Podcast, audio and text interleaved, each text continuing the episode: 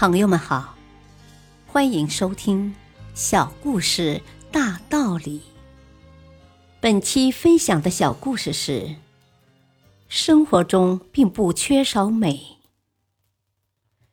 一只灰色的老田鼠在草地下面哼悠哼悠的打着洞，上面突然传来一阵鸟儿的鸣叫声。老田鼠顿了一下，没有理会，继续挖它的洞。冬天就要来到了，总得给自己找个过冬的地方。可是上面的声音似乎没有要停止的意思，反倒一声比一声大起来。老田鼠受不了了，从草地上探出头来叫道：“不要再叫了！你发出的是什么可怕的声音？吵死人了！你知不知道？”声音戛然而止。鸟儿看着这个突然冒出来大叫的灰不溜秋的脑袋，兴高采烈地说道：“哦，是田鼠大叔啊！你看今天的阳光多么温暖呢，微风拂面，气候宜人，树叶也是那么美丽。这个世界这么美好，我真的抑制不住心里的喜悦，要歌唱呢。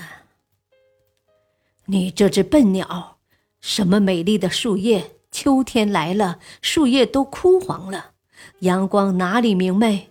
你不知道寒冷的冬天就要来临了吗？还说什么世界美好？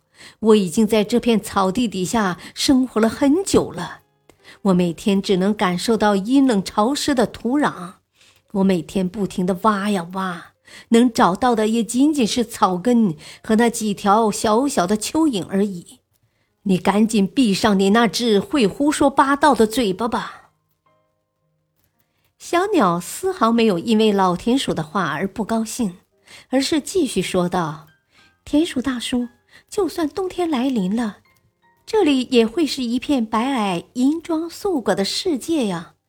每年的冬天，我们一家人都是在这棵树上度过的，真的很好玩。”有时还能看见小孩们在树下堆雪人呢。田鼠大叔，不信您自己从那草皮底下爬出来看一下，感受一下这美丽清新的世界。我相信你一定会为这个发现而激动的哭出来的。大道理，同样的际遇，同样的环境，人们的看法却大不相同。